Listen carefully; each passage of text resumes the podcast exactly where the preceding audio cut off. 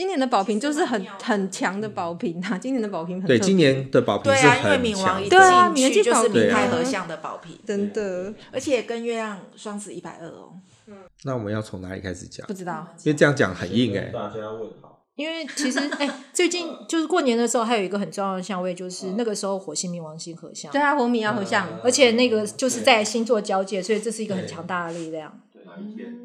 呃，所以聊二月星象嘛。其实，在初一的时候，火星走到摩羯座的二十八度，然后冥王星在宝瓶座的零度到一度之间，所以那时候已经算所以。年后就是年后就火冥合相了。对我看一下准确合相的时间，二月十四号，十四号哈。哦，情人节火冥合相哦，它火米合相 也会金火合相，也会金火合金火合相在火米合，对对对对对，其实是对，还有金星，对对对金星也在一预期起。九个月以后会有，而且他在天蝎宝宝跟人马宝宝，对对而且嗯这样好吗？就而且他是那个宝瓶合在六度，所以他是其实有合到冥王星的。如果是初一的话，月亮一定是跟太阳合相，所以是宝瓶嘛。然后如果是十四号，我这边在看牧羊，哇那个火力很强。对啊，确定要生这个小孩。天哪！我那天正在正在长途奔波，从四川往康定走。而且二而且二月十四号生的小孩，保证天蝎座你，们要不要开始讲了？因为你们等一下就会说刚刚都讲过了。就那个火力会没的这样。对啊。好啦，我先开个场，我先我先开个场啊，，那母后，哎，让我开个场，对对对。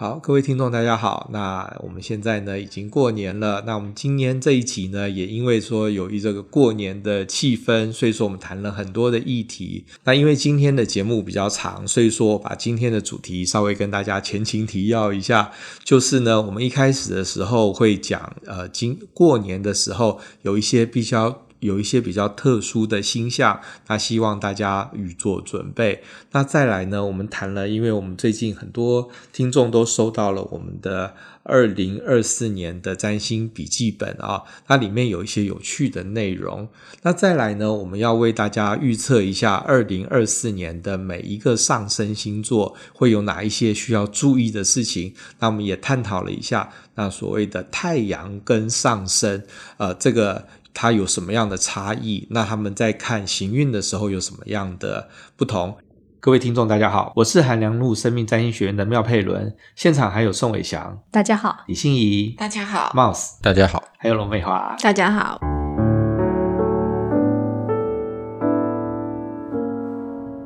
各位听众啊，今天是大年初三，祝大家新年快乐。我们本来呢这一集要讲一下我们的呃过年要呃有什么值得做的事情，没想到，然后呢，我们宋伟翔呢刚才就忽然发现了一件那个很。能说严重吗？也不严重，可是重要的星象，对，有重要的星象哦。然后呃，这个会影响到各位九个月之后哈、哦，会有一些事情是需要先提醒的。那么先请宋伟翔讲一下，说，哎呀，我们一开春哦，就遇到一个强烈的星象。今天不只是开春农历初三啊，同时也是情人节。我相信可能很多的呃，不是情人节，二月十今天是二月十二。我们这一集我们不是初三吗？我们是初三月三号，初三不是情人节，初三不是情人节，我们是二月十二号，初五才是情人节。初五是情人节，对对那两天之后，那还是在合相。嗯，哦，对啊，而且更是是是是强的合相，是，嗯对啊。如果两天之后，我看一下月亮走到月亮走到金牛，有利于升职。真的，可是你真的要小心啊，会升到天蝎。这样子要提醒大家这样子讲的。OK，我们就刚刚全部都收进去，就不剪了。因为宋伟翔现在非常的激动过年要欢乐一点嘛，对，不是啦，因为呃，刚好在我们快要过年的时候，事实上从年初一除夕的时候就开始出现了天上的火星即将要跟天上的冥王星合相的这一种火冥合相相位啊。火星呢，它通常跟我们个人的原始性驱动力有关，然后冥王星又会去增强我们个人的欲望，所以当火星跟冥王星合相的时候呢，呃，当然第一点，我们可能要小心在情绪性上面容易产生一种比较强大而深沉的情绪的所谓的反作用力，然后这这段时间也是很容易会去跟家人爆气争吵的时候，偏偏这个时候赶上了春节啊，刚好是一家团聚的时候，所以呃，今年可能大家在跟爸爸妈妈、兄弟姐妹好聚餐的时候呢，第一个可能要去呃稍微去注意一下自己情绪心境的这一个平和的掌握度。那当然，第二点就像我们刚才讲的，火星它既然跟某一种原始的性驱动力有关，那可能有的人。呃，朋友们在酒足饭饱回家之后呢，哈，可能就会想要在床上执行一些造人运动或造人计划的话，那呃，在这几天可能要稍微注意小心一点啊。你如果是想要生小孩子的话，那当然就呃可以好好把握这段时间。可是如果说你对于呃小孩子是没有什么兴趣的话，那你这段时间稍微要注意一点，因为这段时间呃刚好也算是一个比较有利于怀孕的一个时段。对，因为火星跟冥王星啊，就是两个生物欲望很强的，应该是最强的两颗星嘛。因为火星就是一种单纯的生育的欲望，然后冥王星是来自生命底层的一种控制欲啊。那我们刚好在过年期间就遇到了火星跟冥王星的合相，还有加上说金星啊，也是也是有合相啊，所以说呢。这个这个就有点有意思，因为我刚好我有认识火明合相又跟金星合相的人，诶，所以说他们在日常生活中呢就蛮迷人的。所以我们刚才宋伟祥虽然觉得说，哎，会吵架或者是怎么样，可是不吵架的时候，火明蛮迷人的。所以说我们在今年过年的时候啊，因为遇到了这样子的相位啊，其实呢，各位。听众们啊，如果说你跟你的情人出去的话呢，那就会有一个比较特别的这种。很容易吵架又很甜蜜，可是跟家人在一起的话呢，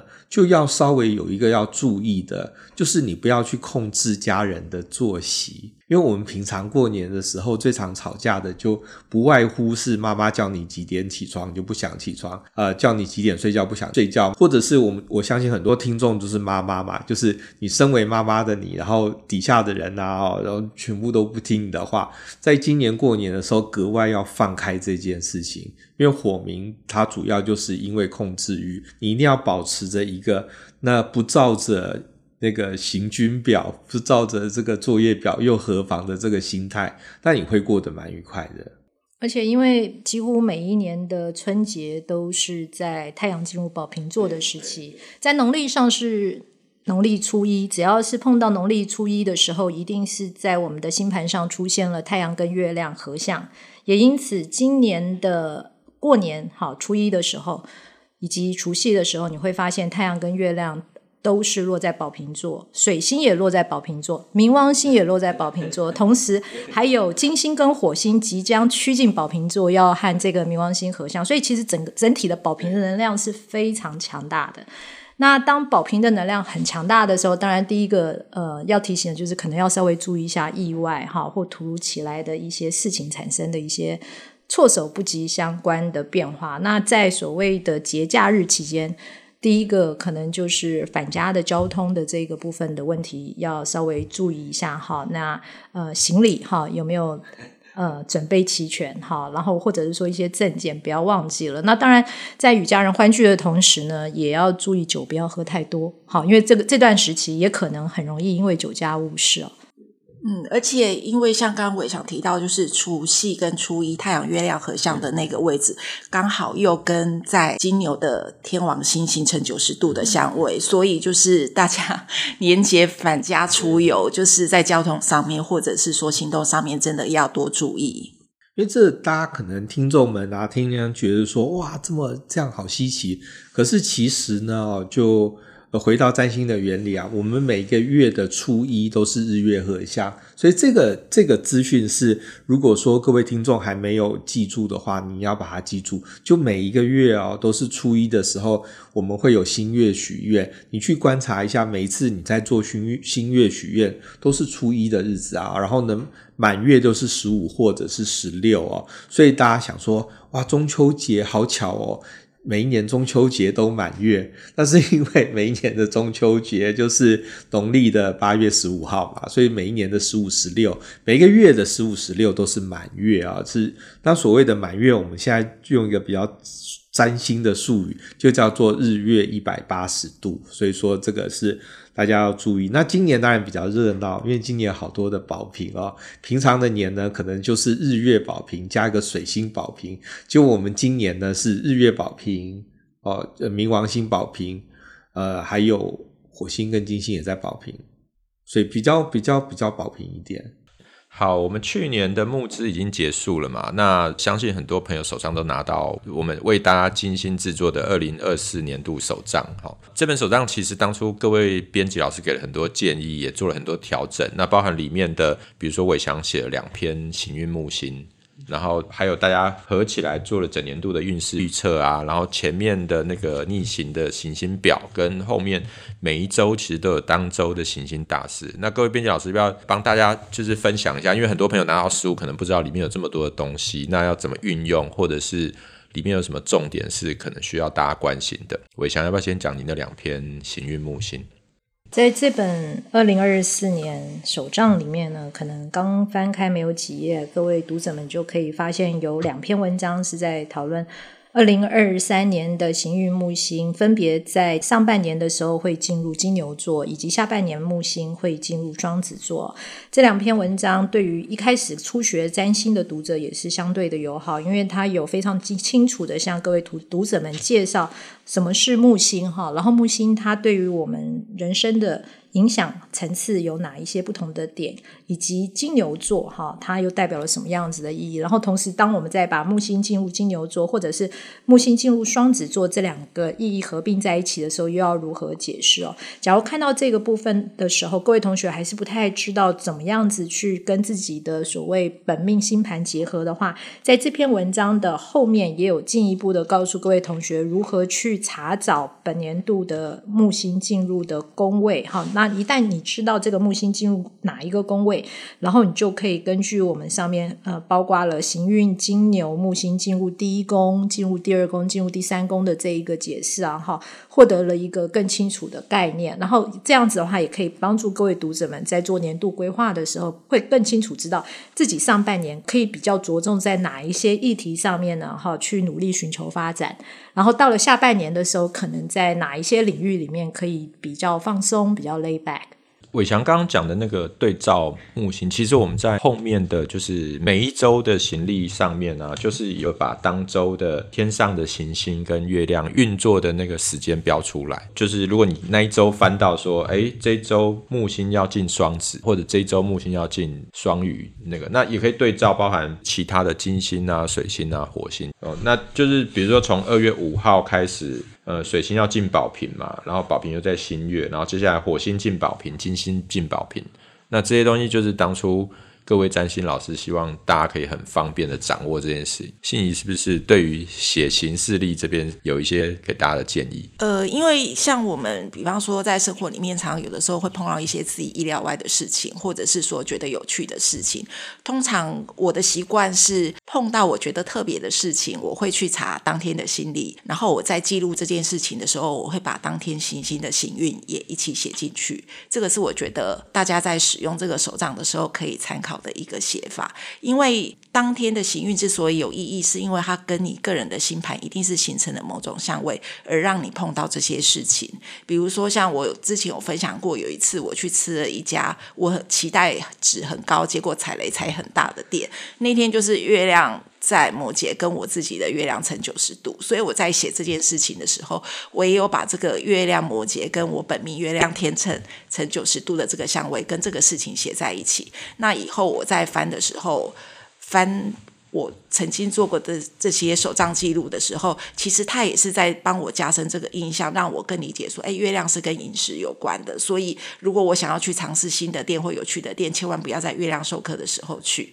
就是它是一个帮你复习，它也既是一种练习，就是说你对占星知识的掌握，然后它以后也可以是帮你复习，就是累积你在占星这边的一些经验值或者是实力的一些分享。因为我也可以回馈一下，就是那个我自己有很多这个经验啦。可是当然是因为说，各位很多听众都知道，说我是很喜欢写日记的处女座嘛，啊，可是我也有像信以这种当下我就有感觉到说，今天一定是一个什么样的日子。因为我有一次去参加一个有点像是户外演唱会，那我那一天我非常快乐，因为我是一个常常去听演唱会的人。可是我那一天非常快乐，到出乎我意料的快乐，那我当场啊，我都还没有离开那个演唱会的会场，我就马上开 app 看说现在天上的那个星力在哪里，就果然那天的金星、火星跟月亮都在我的五宫。所以说，那我就觉得哇，这个也太准了，因为我不会，也不可能说天天去查那个。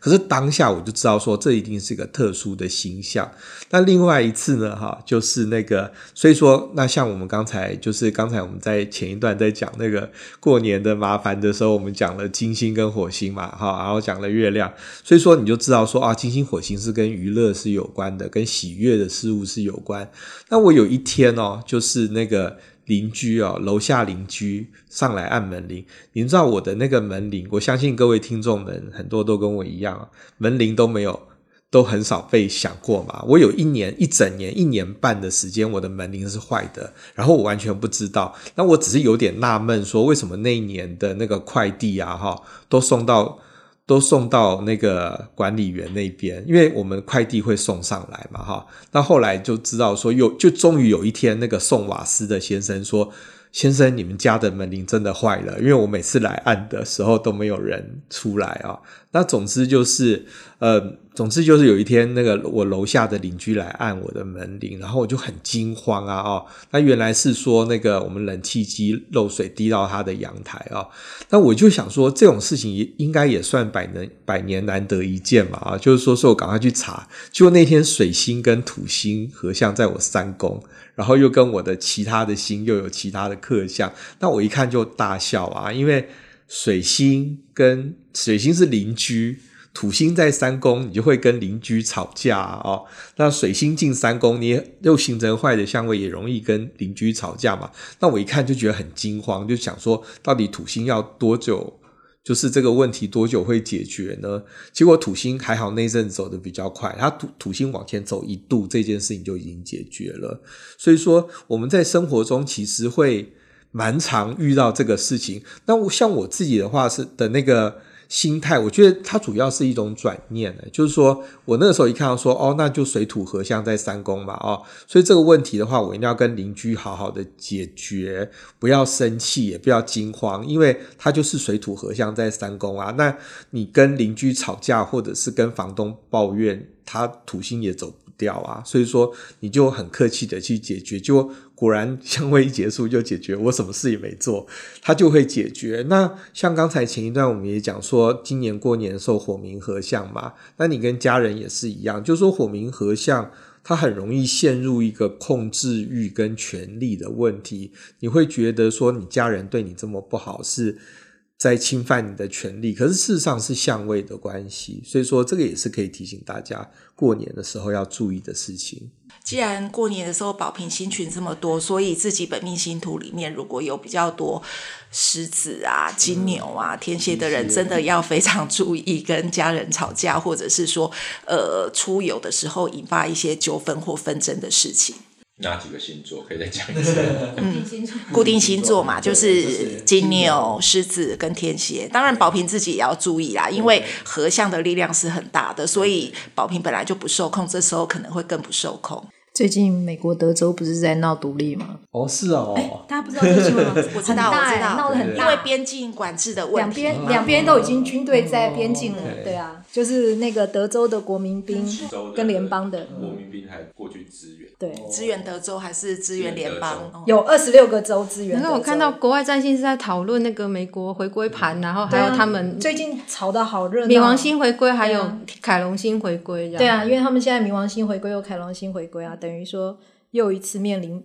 第一次是整个合合并嘛，现在就面临分裂嘛。这个故事，那个国务卿女士的倒数第二季有演过，完全一样的剧情。真的吗？对，国务卿女士还亲自跑去德州。哦，对对对对对对。深入，想起来了，对，深入德州，然后人家就说你不要去啊，你要留在华府，要不然你被绑架怎么样？他就说这种事情一定是要我自己过去。他就在德州，他他也跟那个州长见面嘛，对啊，所以我们就知道说艺术人生不模仿艺术，艺术艺术呃人艺术不模仿人生，人生模仿艺术。会不会这样一搞，在那个时候德州又独立了？德州又独立，太妙了。因为你看火明和相又宝瓶，又是宝瓶，对啊，跟天王星天王星金牛九十啊，啊因为它是准的耶，就是二十度。而且那个宝瓶一定涉及到很大的集团性的一个共业，是天王星，天王星。好，我们刚才提到了，对啊，很多就是有跟我们募资计划有买的听众朋友有拿到我们的那个笔记本啊，就是我们的二零二四的占星的笔记本。那这个笔记本呢，因为我们我们老师们也是刚刚才拿到哦，拿到以后就很惊喜。然后呢，我就想说啊，我们这样子很到底是好还是不好？就说之前就显得是不是太不关心这个笔记本，然后拿到时候就大吃惊，说哦，这也太漂亮了吧哦。那里面呢有很多的单元啊，就是它跟我们的一般的书的概念不太一样，因为它是一个很有它有一些很强烈的实作性，然后有一些是看下去你就会一目了然的一些表格。那我自己看的那个是我们有一个逆行星历表。它就有标出说，呃，水金火木土天海冥在二零二四年的哪一个区块它会逆行啊？就是说，大家当然很熟熟悉水星逆行嘛，水星逆行不过就是三个礼拜，然后一年会三次到四次啊。可是呢，像是比如说天王星，因为我在呃准备那个逆行的课的时候啊，就是就会算说一年有多少个。比如说土天海冥逆行哦，这些都很长，就是说你在看这个就会一目了然啊，就是它的那个呃逆行跟不逆行几乎快要到一半，就是说还没有到没有到一比一，可是也是远超估就是二比一啊，就是说等于是天海冥大约啊，尤其是海冥，大概一年逆行的时间都是五个多月，所以说你想看一年才十二个月，它有五个多月都是逆行。可见说逆行是一个蛮常见的一个状况啊，所以说看这个表，你就会觉得说，哎好像逆行也没有那么可怕，那逆行也是常常遇到的状况。那我们当然就是我们二月、三月呃的时候有在开逆行的星座的课，现在已经开始上课了。那呃，可是呢，因为我这个课拆成两块，所以说我们在三月份的时候呢，会有逆行的宫位篇啊。那那个宫位篇是蛮重要的，因为大家都知道说，大家常常很关心说，天上的水星逆行在四月的时候，比如说天上。水星，呃，四月的时候会逆行，五月的时候逆行啊，可是跟你有什么关系？它可是天上的星逆行，它一定会进入你的宫位，那你在这个宫位里面就有非常困难、复杂的功课要做。所以我们在四月的时候，我在四月的时候会开那个逆行的宫位篇，那在三月十号的时候会开始报名，那也欢迎大家在三月十号的时候，呃，上活动通。对逆行的表，其实设计当初在做的时候，它有很多的困惑，就是说怎么看跟怎么使用。我们会在这一集 Podcast 里面附那个图档给大家，但是佩伦可不可以先跟大家讲解一下？对，就是呢，我这个图哦，就非常一目了然，因为它就是从一月到十二月嘛，啊，就是每一个月一格哦。那你看到上面有标灰色的，那就是那一块时间有逆行，比如说水星啊，在四月的时候。呃，四月二号到四月二十五号逆行嘛，所以你在四月就会看到有有一块灰色的。那像冥王星的话，是从五月三号到十月十二号逆行，所以你看从五月哦到十月初，它就会都是标灰色的。所以你从这个表，你可以一目了然发现说，诶，我们逆行的日子真的蛮多的，它就可以很清楚。那二零二四年，我现在讲一个那个二零二四年有个比较特别的地方，就是说呢，二零二四年首先它金星没有逆行，整年金星都没有逆行。火星的话呢，是到十二月七号才逆行。那天海冥这个那个土天海冥这种都都算是蛮正常。可是你二零二四年你少了金星逆行跟火星逆行啊，我们日子会过得比较比较没有那么 K，就是真的，因为水星逆行的话是一定会有。那我们就回顾二零二三年，然后水星逆行多达四次，因为它年头年尾各。那个都有逆行，然后呢，二零二三年金火也都有逆行，然后木土天还照旧都逆行。可是到了二零二四年呢，它少了金金星逆行跟火星逆行，大家日子会过得比较顺一点点。我倒不认为没有逆行日子就就会过得顺。而是等于说，在没有逆行的时候呢，你碰到的问题跟困难比较是具有往前推动性的，虽然缓慢，可是还有往前推动的感觉跟可能。可是，在逆行的时候，你似乎会花比较多的机会，或者有比较大的可能性，你必须要面对处理你自己过去没有完成的一些呃事情，或者是没有解决的一些问题，或者是去面对一些过去从前就有的关系。所以他们各自有各自不同的特色特色。对，我们另外一个圆形的那个行星运行星盘，各位老师可不可以解释一下这个部分？对，这个要讲很久，所以而且它这个没有办法像我逆行之后就是那么对对对，他们它真的设计的很可爱，就是它真的从里面往外就是。就是最内圈就是水星嘛，然后其实就是我们整个太阳系的排列顺序，从水星然后往外，金星、火星、木土天海冥，所以是认好那一个圈，定好它的位置，然后再去沿着它的虚线去看它大概是走在哪个星座的几度到几度。我觉得它其实就是，如果你平常已经比较习惯看这些星盘的话，其实这个圆形的行星力其实还蛮容易解读。对，举例来说，像火星大概一年走差不多九个月嘛，然后，嗯，我如果在看这一张盘的话，我在看火星的话，我就会特别关注它这一个今年会有哪几个月，哪三个月或四个月哈，是今年它没有走到，像。在二零二四年，火星它就呃从射手开始起头，射手的尾巴开始起头，一直走到狮子座的头就结束了。所以这样子的话，它没有经过的几个星座分别是处女、天秤跟天蝎。处女、天秤跟天蝎比较跟所谓的人际关系的议题会比较有关联性。那所以也代表了，在今年的火星刚起头的时候，它走的比较是偏向于所谓的集体潜意识，或者是说比较具有集体社会概念的这一个星座。然后呢，到了下半段的时候，再走比较偏向于个人追求的这一些星座。然后像这一些呃火星进入的这一些星座，也会造成我们的关注力的差别。当我们在上半年的时候，我们可以可能可以意识到有更多的所谓的社会或者是世界上面的一些大事，会引起我们火星的注意。或者是说，呃，引起我们火星号那一个想要去对更大的社会或者是事件发展，呃，世界的这一个层级发展我们的抱负。所以，其实今年火星对我们的训练，就是从上半年对于一个比较大的层级的议题的关注，转移到下半年，就是开始去练习去关注个人的一些所谓的呃一些包括金钱处理呀、啊，或者是知识学习啊，或者是与人互动的这一个层次。那这样子的话，我们就可以对于诶，今年我会把热情用在哪一些领域，这样子很快的就一目了然，然后也可以因为这样子来进行制定。我相关的计划，举例来说，在这一个火星进入个人星座，也就是母羊啊、金牛、双子这三个星座的时候，你这时候却很努力的想要去往外面去推进一些什么更大的理想的事情的时候，你就会发现，你心里面理性是有这样的想法，可是你的热情的那一个部分会提不起劲来。这个时候，你反而更愿意去对于自己有兴趣、有喜欢、有嗜好的一些事情上面下手。是比较个人的。我是觉得，当我们不了解天上行星能量对我们的影响的时候，我们在制定年度计划的时候，我们永远都是根据自己对于未来的期待、自己的理想、自己的理性下去。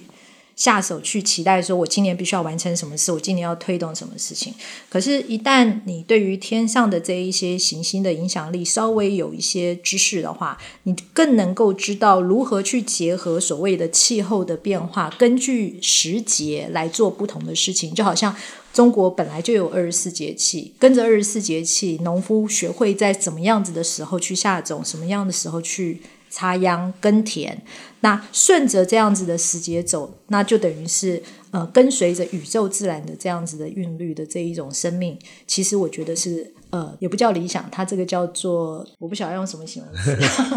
顺天应人。对对，顺天应人。对呀、啊、对呀、啊，有点老套，可是它的确是一个呃，是一个很重要的，啊、对，对很重要的一个生命的一个。对呀、啊、对呀、啊，因为所谓的顺天应人的话，那也是。不是，好像因为我们有时候会好像就是脾气很硬啊，觉得说很很那种就是小逆天嘛，对对，就是比较 T K 一点嘛哦。可是问题是，今天比如说四季的这些呃二十四节气或者是四季的更迭，那也是古人去算出来说，哎，什么样的时间，然后根据呃黄道怎么样去推出来切出来的一个道理啊哦，所以说。那个我们大家知道吗？占星一开始的时候，它其实最重要的目的就是要算说，呃，那个呃，比如说什么时候河会泛滥，然后什么时候旱季会来，什么时候那个水季会来，雨季会来。就刚宋伟祥讲那个很，我觉得很有道理啊。就是说我最近在写那个外行星行运全书嘛，啊。那韩老师就经常在提一个概念，就是我们过日子不能够靠着你的期望而过。就是我们在规划未来或者是做什么的时候，我们常常会以为人定胜天。可是问题是，你在人定胜天的时候，那个就是你的期望。可是你没有想到说，也许社会环境不配合，也许今天今年出一些什么样的奇妙的变化，你不晓得啊哦。所以说，这个是那个。就说你不能够照着自己的期呃期望而活。不过我觉得这本书是不是应该要补讲一个小部分啊？就是因为像这边我们那个编辑都很认真的把每个月的新月、满月都有标出来。我觉得呃，可不可以让美华或信怡讲一下？就是诶，如果看到有新月的时候，可以适合去怎么样子安排自己的生活，或满月的时候怎么安排自己生活？它的差别是什么？哦，我分享我个人新月满月的经验好了，因为我对月亮还蛮敏感的。然后我我知道，就是新月满月其实刚。呃，大家都呃，可能都有个概念，就是呃，其实就是农历的初一十五嘛。那那有些宗教的习惯就是会吃素这样子，然后而且初一十五很适合做断食，但这两个基本上是不同的能量。那依占星学的理论来说，新月其实是日月合相嘛，然后满月是日月一百八。那这两天为什么适合做断食跟吃素呢？因为新月的能量就是它是一个一个清空的能量。对，那这个时候很适合去释放或排毒或任何去断做断舍离的事情，这样子。对，那所以呢，这个时候吃素的话，可以让你 就是让身体有一个净化的一个效应，就是你可以做任何跟这些有关的事情，比如说你很想要呃改掉一个坏习惯啊，或者是你想要有制定一些新的计划，做一些改变的话，很适合在新月的时候做。那满月的时候就是呃。日月一百八嘛，那这个时候根根据占星学理论，通常那个满月月亮的能量是最饱满、最明亮，然后最大值这样讲。那这个时候会，因为月亮会跟我们的情绪或是身体的机能，尤其是女性，她就是会有一个很强烈的互动。那这个时候会让人家情绪比较容易激昂高亢。那如果星图里面本身月亮有一些重要的，比如说呃挑战困难相位的人，他其实这时候很容易情绪被。本来就会翻动的，可是他这时候可能被翻动的是平常压抑的、不开心的，或者是呃比较有情绪张力的那些感受，或者是他会发泄出来。那这个时候，当然有些人他是。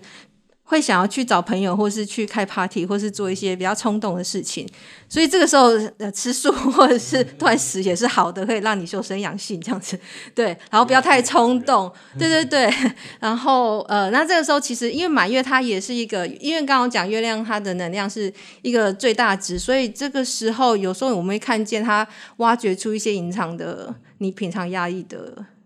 事情，或者是看见一些你平常忽略到的一些真相，那其实它就会反映在，也会反映在身边的关系啦。对，所以这个是呃，为什么会呃，我们需要去留意呃，新月跟满月这两个日期的一个原因。所以我们的手账里面都把这个日期标出来，那大家就可以做一些生活上的应用。所以吃素吃初一十五是非常有占星学根据的，真的真的。没有啦，我刚刚想到，突然这样这样逆行，不是行星运行盘这逆行图，就是因为我刚才有那个写作业本的功那个观念嘛，就是可以其实你可以把自己的星盘度数标在最外圈，然后你大概对照看，你就会知道哪今年哪个逆行。其实这个应该要介绍这个方法应该可以介绍一下，就是把自己的星盘。用个不同颜色的笔，把它标在，把自己的度数标在外圈，你就很容易看出你今年那个行运的逆行有影响到你哪些星，或是你就再回去看你的宫位，你可能更有概念这样。对对，其实它就是一个，它它大致在哪里就可以了，因为你也没有，因为每个宫位大小也不一样。我刚刚在看这张图啊，就是用配轮讲去搭配，其实很清楚的。我应该要印一张很大的来。对啊。其实可以，对。我们以前还买过那种一年的海报嘛。啊，对啊，啊，有有有，我家还有，看到我有买。对，我们那个海报超美的。对啊。好，那接下来呢？哈，这个书啊，哦，因为我刚才就是有提到说，我们这个笔记本，那有一些听众因为有参加预购有拿到，然后呢，有一些听众没有拿，呃，没有参加预购嘛，那我们就请那个 Mouse 来讲一下，说，哦，那这样的话还有什么机会呢？对，因为当初预购的数量，我们大概只有做五百本，所以也没有很多。因为我们粉丝团也刚好快要破一万了嘛，所以呢，就是我们会在过完年之后。我们希望过完年之后就破一万了，对对对。过完年之后呢，我们会发一篇文，请大家就是截图留言。那我们会从留言读者中呢抽出二十位啊，这就是我们手上对对最后剩下的今二零二四占星行运手账了。我们会送给这二十位朋友每个人一本行运手账。那详细的办法呢，我们会另外再公布在粉丝团上，会比较清楚。希望我们很快就破万了，不要等到什么七月，然后再忽然说哦，我们现在七月破万，希望年后就可以破万啊。那可是呢，如果说都没有拿到，也不用担心，也请继续支持我们，因为我们刚才拿到这个书的时候，因为太感动了，所以我们已经制定下二零二五年哦，要做一本。就更澎湃，或者是更好的，就一路做下去哦。那也希望各位听众可以一路支持我们啊、那我们以后就每一年都有一个这这个东西让大家收藏。好，那我们在节目的前面呢聊了很多，就是跟占星的那个原理啊，还有比如说行星逆行啊、日月合相、怎么初一十五，或者是我们的笔记本有关的事情。那我们现在就要来带大家很快速的讲一下二零二四年呢，你有什么？呃，需要也不是要注意的事情哦，而是木星的社会资源会走到你的哪一宫到哪一宫，那你可以提前做一个准备啊。那呃，因为我们呃，就是很多听众都知道木星是社会资源，所以说大家都很喜欢木星，不不例外，我自己也很喜欢木星啊，我巴不得我有十二颗木星啊，就是那个一天到晚都在木星。可是我们的天上的木星走，它会呃，就说我们不管逆行啦，就说它会。每每一年往前走一个星座，这个代表它落在我们的星图里面呢，你就会发现说，它就会落在你的不同的宫位里面，而且呢，从前一个星座走到后一个星座，这就代表说呢，我们会天上就有一个木星的好老师，他来发糖果了。他今年呢，在这个宫位发糖果的时候，你当然应该要趁着发糖果的时候，好好去经营这个宫位的功课啊！哦，那你以后等到那个凛冬将至的时候，你才有本领可以去显现嘛！啊，好，那我们来看上升母羊啊，上升母羊呢，在二零二四年的时候，因为我们说木星是从五月底会移位，所以说呢。上升母羊在二零二四年的木星啊，就五月底之前，就说我们以整宫制来看的话呢，啊，就上升母羊今年的木星会从二宫走到三宫。那二宫我们因为这一季都在做二宫金钱宫嘛，啊，所以说呢，二宫呃它就跟钱有关。那木星进入二宫，这真的是我们人生中最愉快的时候，因为包括我自己，我在二零二零年受木星进二宫，那个时候我就觉得啊。有点快乐，就是那个钱哦，它是会自动进来的。那二上升母羊，当然恭喜你，可是不要忘了，我刚才说五月底的时候，木星会从二宫走到三宫。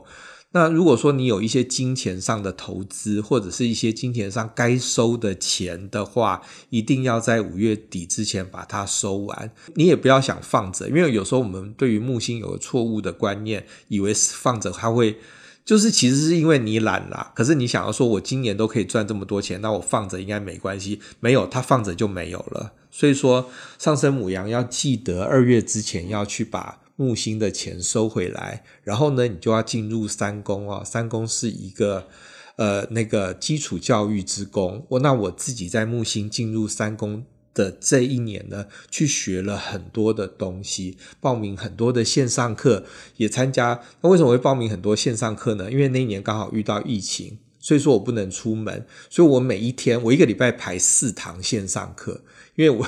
就有一种很想要上，因为你不让我出门，那我就非得要去学一点什么东西。那今年也很高兴哦，上升牡羊又遇到了木星进三宫。那上升金牛的话呢，遇到是木星一宫进二宫啊，也就是五月之前是木星进一宫。那所以感觉上上升金牛。如果我要我挑一个的话，我一定会挑上神经油，因为木星从一宫走进二宫非常快乐。木星进一宫的时候呢，你会发现你有一种呃之前都不被人看见，可是现在忽然全世界都都想问说你要不要跳槽来我公司啊？哈。我在木星进一工的时候的第一天的第一个礼拜了，哦，就真的有去另外一家公司去参加酒会，然后他们就说，你要不要跳槽来我们公司？然后我就说嗯，可是我想要待在我现在的公司，然后心中非常的快乐，就想说爽啊，就是啊，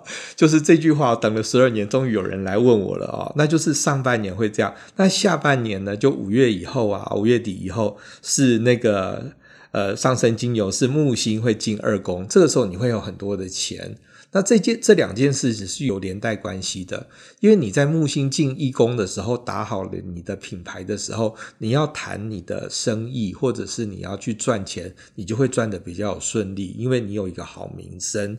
那上升双子的话呢，今年的。二零二四年的木星会从十二宫走到一宫啊，那么十二宫是一个灵魂轮回之宫，所以说呢，上升双子啊，就今年呢会遇到一些呢呃比较。莫名其妙的事情啊，那可能会有一些亏损啊，或者是有一些那种觉得木星没有办法发挥的状况。可是呢，他到了一宫的时候呢，我刚才不是说吗？木星进一宫的时候，全世界就会忽然问你说，你要不要来我们公司上班？就是我怎么之类的，你会觉得很爽。他为什么会那么爽呢？因为他前一年的时候木星进十二宫都没有人鸟你啊，所以说那个时候就是一种。所以它有一个很大的反差。那今年上升双子就会遇到这个转折点的反差，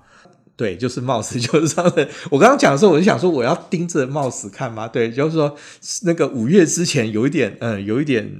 令人对啊，对啊。可是五月之后又又很不错。其实我觉得比较爽的是上升双子，因为从这个木星进入十二宫。这一段时期其实是相对你自己也会显现出一种比较内在低调，不太想要太张扬的那一种状况。可是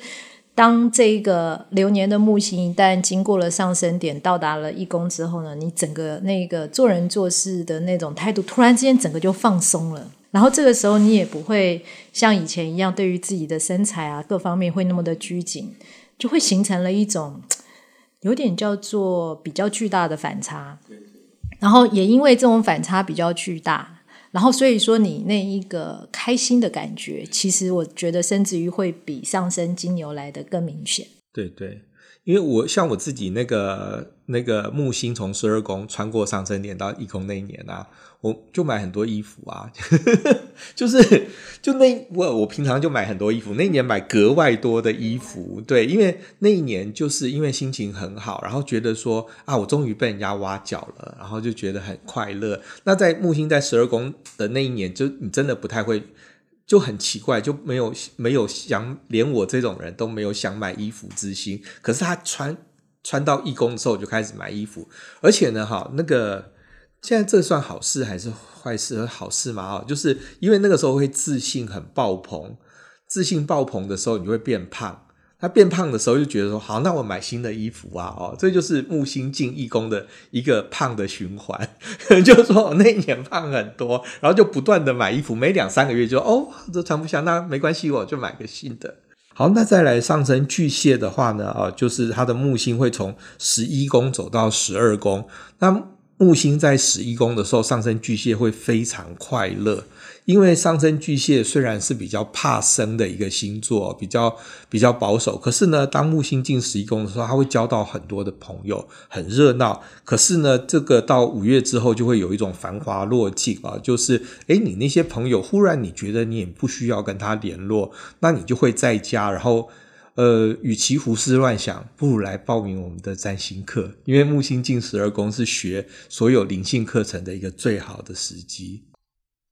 那我们接下来讲那个上升狮子到上升天蝎。那么我们啊、就是对于上升狮子来说呢，今二零二四年的木星啊，会从十宫走到十一宫，这个也是很快乐的时候。就是说，因为呢，十宫它是事业之宫嘛，所以说呢，在五月之前呢，上升狮子会觉得自己事业非常的顺，顺到说，哎，就是。会有很多的那种快乐啊，就是呢，呃，这会感觉得到，就是事业上的顺，而且这个事业上，大家常常会讲说什么叫做事业上的顺，那就叫做天时地利人和都很好。那尤其你会遇到很好的工作的伙伴哦，或者是很好的客户、很好的厂商、很好的上游跟下游，你就不用说。每天就很那个心情很恶劣啊，因为有时候你遇到不好的客户或者是不好的厂商，你都会觉得很不很不愉快。那可是上升狮子在上半年会遇到的事情是，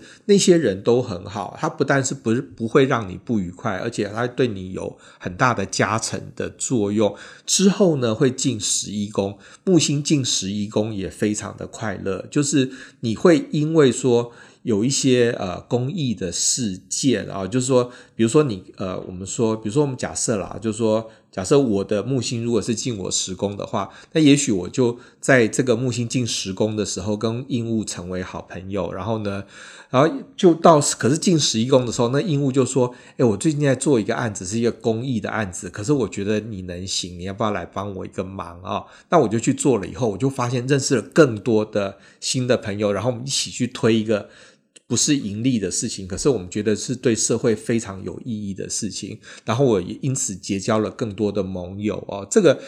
我这件事情也是我有发生过的，就是我在木星进十一宫的时候啊，因为去做了一个那个社会运动，然后认识很多人，然后那个时候的朋友一直到现在都是。我的好朋友，然后人家这个也是一个很好的口碑，就是说人家说哦，那一年的某某的做一个社会运动，他每一场都有来啊，然后这个人真的是他人品是很好的，所以说这个就是木星十宫进十一宫是上升狮子二零二四年可以得到的社会资源。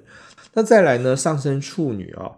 呃，也很开心。你看木星就开心嘛，巴不得有十二颗木星。那个上升处女是九宫到十宫啊、那九宫是很多听众可能会有点难以理解，九宫到底要干嘛？九宫要做名声，就是我们在木星进九宫的时候呢，我们会很有兴趣去研究一些比较深的学问，包括。哲学，或者是人生，或者是宗教，或者是跟异国有关的，或者跟学术有关的事情。那如果说你是研究生啊，或者是做相干相。关的行业的话，你就会发现非常的顺哦，那会得到很多的帮助，会得到很好的导师。做完以后干嘛呢？你就进十宫就当官了。所以我们常常说产官学，产官学嘛，九宫就是学的部分。那么学好了就去当官啊、哦。那再来上升天秤会从八宫到九宫。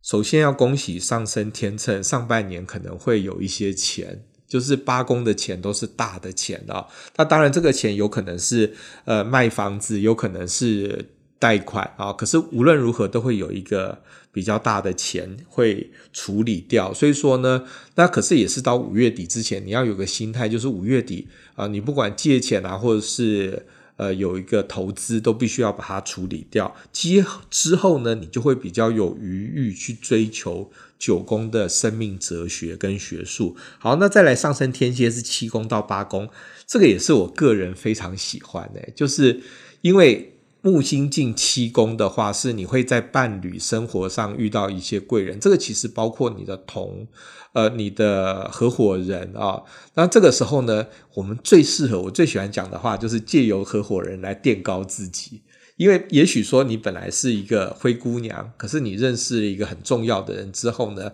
他周围的人或者他的生活环境可以让你提升到另外一个档次，之后你就可以做八公的投资理财的这些运用啊，但你会非常的有益。好，那接下来呢？啊，我们要讲上升人马到上升双鱼啊。上升人马要注意的是木星六宫走到七宫，这就是我啦。还有我们在座有好几个上升人马，因为我就因为六宫它是一个同事之宫嘛，那七宫是合伙人之宫，所以我从去年啊，我就不断在 Podcast 嚷嚷啊，说我要感恩我的同事，因为我同事人都很好。那因为呢，木星进六宫的时候，你会发现说，你跟你一起合作的同事，他们都是你的贵人啊，然后可以。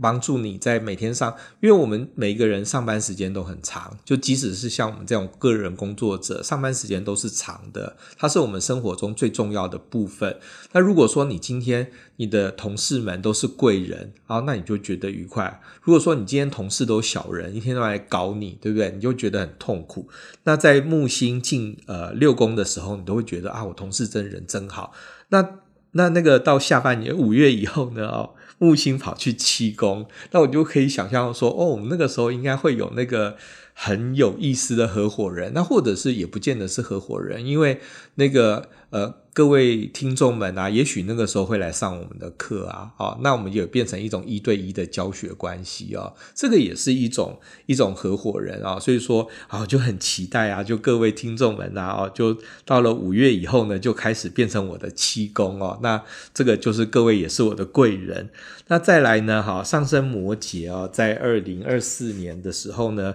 会遇到的是木星从五宫走到六宫。哦，这个也很快乐耶！就是木星进五宫的时候，你会谈恋谈一场恋爱。那大家就想说，像我们这种五十几岁的人，我实际上怎么谈恋爱？事实上是你是跟世界谈恋爱。因为我在木星进呃五宫的这一年啊，哈，我看了八十几部、九十几部电影。所以说，那个我觉得这是我人生中蛮能难得的，就是说，因为我也不是影评人，我就是一个一般的观众。可是我很有意识的是，就是木星进武宫的一开始，我就。呃，第一个礼拜、第二个礼拜，我就开始看，就是一个礼拜看两三部的时候，我忽然就想说，哎，是不是因为木星进五宫？那去查，结果就真的是。那后来整年结算看，就是八九十部嘛，哦，那也去参加一些研讨会啊，或者是一些分享会、读书会、那个映后座谈等等。那我在这边学会的事情是跟世界谈恋爱这件事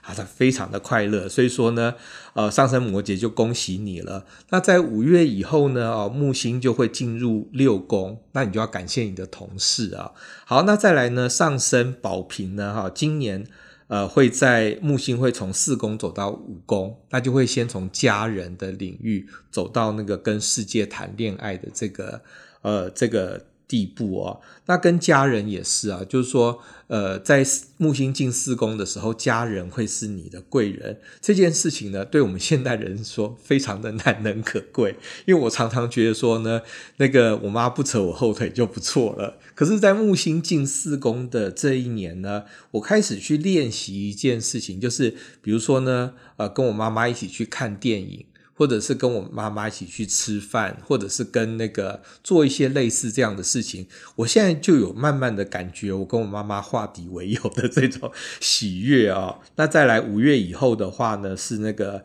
呃上升宝瓶的木星会进入进入到五宫，你就会参加很多。很好玩的事情，你会觉得看戏也很好玩，看电影也很好玩。那再来上升双鱼的话呢，木星今年会从三宫走到四宫。那首先木星进三宫的时候，你会很想要学东西，那也欢迎大家来参加，来报名我们的占星课啊。那尤其如果以前没有参加过那个占星班的话呢，我们四月的行星逆行宫位篇，那就非常适合你来上。就我们三月十号就会开始报名了，请把日子记下来。然后呢，再来五月以后，呃，上升双鱼会木星会进入四宫，这个就是你好好的跟家人去和解的一个时候哦。那当然啦，有一些人就是我有周围有一些朋友啊，对这个有一点意见，因为他没有很想要跟家人和解，那也没有关系。可是我们日常生活中，你一定会选一些是你的后天家人。哦，那像我就很荣幸的被他选作是后天家人哦，那我就说，那你要好好的跟我和解啊，你要好好的跟我相处啊，哦，那事实上也这个就是你会发现说，所谓的四宫家庭宫家庭宫，它代表是内心的基础，你打好内心基础，不管你是先天的家人、后天的家人，你做事情就会有一个内心有靠的感觉，这个对你人生会非常的重要。哎、欸，我有一个问题要问，就是的确木星应该是在五月的时候进双子嘛，但是因为我的上升点是双子八度，对对，所以这样子的话，认真讲，其实木星是到了九月、十月才真正进我的一宫，是这样子吗？对对，这个就是那个气象预报跟实质的那个差异啊，就是说我们现在讲的是一个大方向，可是呢，就是说，而且大方向我觉得蛮重要，因为你现在年初听了，你就有个印象。到时候发生的时候，你就会知道嘛。哦，可是至于准确精准的那个日期的话呢，各位听众也可以提，也可以期待，因为我们现在努力的朝向说以后可能会有更精准的商品可以推出哦。所以说我们现在还在努力中，这个我觉得应该是指日可待啦。而且我觉得有一点可以补充的，就是因为刚刚佩伦也有提醒大家，就是我们现在这边使用的是所谓的整工制的概念。所以说，举例来说，假如说你的上升是在双子的十度或者是十五度，那这个时候木星进入双子零度的时候，在你的星盘上面，因为我们通常星盘绘制的时候是用普拉西德制，所以它呈现出来还是落在你的十二宫。可是这个时候呢，用整宫字看，确实已经进入你的一宫。那这要怎么解释呢？这就有点像是大家有听过一个成语叫做“春江水暖鸭先知”。好的，这个概念就是，虽然那一个水面的冰啊，哈，可能还是有一些浮冰，可是鸭已经知道那个春天来，它已经开始在河面上开始敢于尽情的这一个游动了。然后这个时候，就像是这一个木星已经进入了整宫制的双子的零度的那一种感觉。然后等到它真正的进入了你的普拉西德制的这一个上上升点，哈，进入到你的一宫的时候，那就是真的那个冰面融化，真的就是那个春天是很明确的。那一种现象就已经出来了，所以其实两边都有参考的价值。而且其实那个那个鸭先知的时候，那个时候那个鸭很开心的，对，就是等到实际事件发生的时候，那个时候是你知道有事情事件发生，可是那个鸭鸭长在水里面游到说哦，原来没有这么冰的时候，你就会觉得哦，好开心哦。对，有时候有有时候那个行运实际上进入宫位，它比较是。一个比较具体的感受啦，会变成一个事件，你感受得到。但其实敏感的人，能量、星象变化都会有感觉啊。哎、欸，我还是有一个想问的，就是说，我们其实讨论过很多次嘛，就是年度行运跟太阳比较有关系，还是跟上升比较有关系这件事情？但是我，哎、欸，对，我知道。但是我说那个差异点到底在哪里？我说很多人的问号应该是说。我们可能一般从入门开始讲，都是太阳星座在年度运，然后宝瓶座今年怎么样啊？射手座，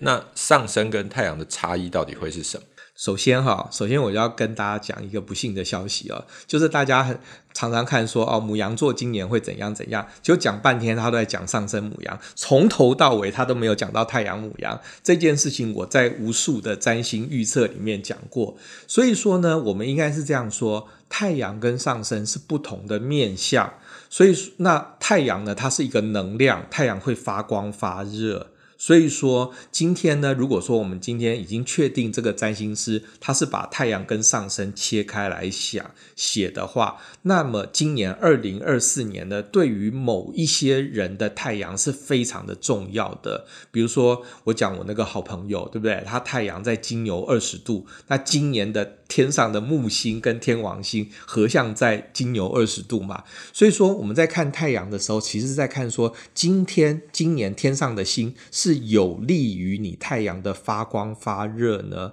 或者是会抑制你的太阳发光发热。比如说像宋伟祥，还有我，我们两个人的太阳今年就被土星压得这样灰头土脸，没有办法光宗耀祖。他或者像冒死的太阳。今年他是在那个宝瓶嘛头嘛，然后呢，冥王星一进那个宝瓶，冒死的太阳就发光发热啊，所以说这个就回到我们所说的一个重点，行星会发光发热，而呃上升点，或者是这些就是情境。所以说呢，今天我们在看太阳星座的时候，其实是要探讨的是今年你的太阳，呃，天上的星有没有利于你太阳发光发热？那像貌似就有，我跟宋伟祥就比较受到压制啊。对，像信仪也有啊，对，因为信仪在天秤嘛，所以说风象星座都受到那个好的影响啊。那可是像上升的话，就是情境。那我刚才说，有的人是从十二宫走到一宫。啊，所以说呢，他从一个比较压抑的情境走到说，哦，我自信爆棚的情境。那也有的人是从二呃那个，比如说我讲说从六宫走到七宫，像我们上升。那个那个人马是从六宫走到七宫啊，所以说他就从那个我的同事对我都很好，走到说我的合伙人对我都很好。那或者像有的星座是从四宫走到五宫，这也很明显啊，就是你的家人都是贵人。那走到说啊，你跟社会谈了一个恋爱，所以说上升星座带来的是处境的不同，而太阳是发光发热，是否发光发热的影响。